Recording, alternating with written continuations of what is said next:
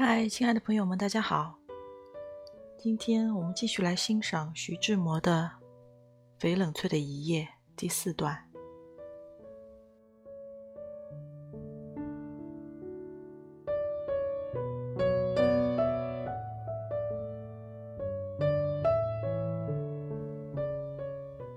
Amore, lasciami in questo giardino silenzioso, con gli occhi chiusi a morire nel tuo abbraccio quando è bello.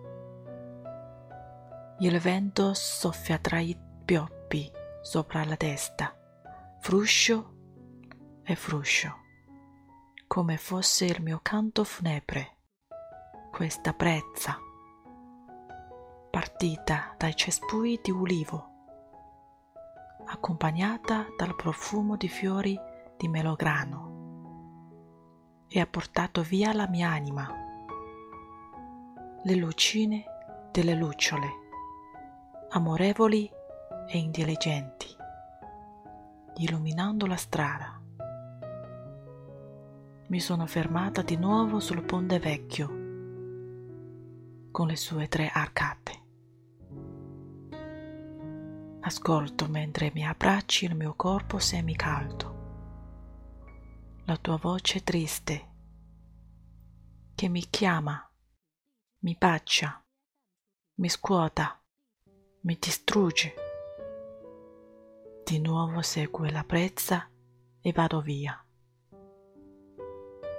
Mi porta dove essa vuole, in paradiso, all'inferno, dovunque sia. Comunque, piuttosto che vivere questa vita detestabile, è meglio morire nell'amore. Il cuore che muore nell'anima è meglio di 500 reincarnazioni. L'egoismo, lo so, ma non mi importa. Vuoi morire con me?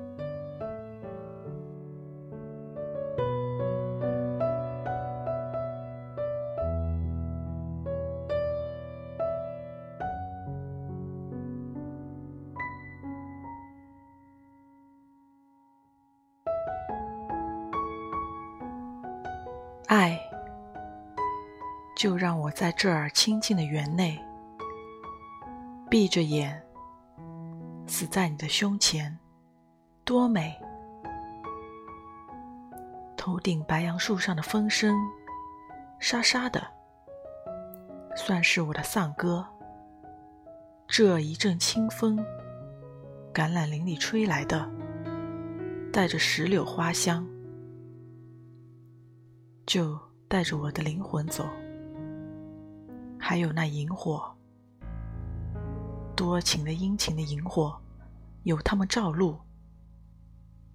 我到了那三环洞的桥上，再停步，听你在这儿抱着我半暖的身体，悲伤的叫我，亲我，咬我，砸我，我就微笑着。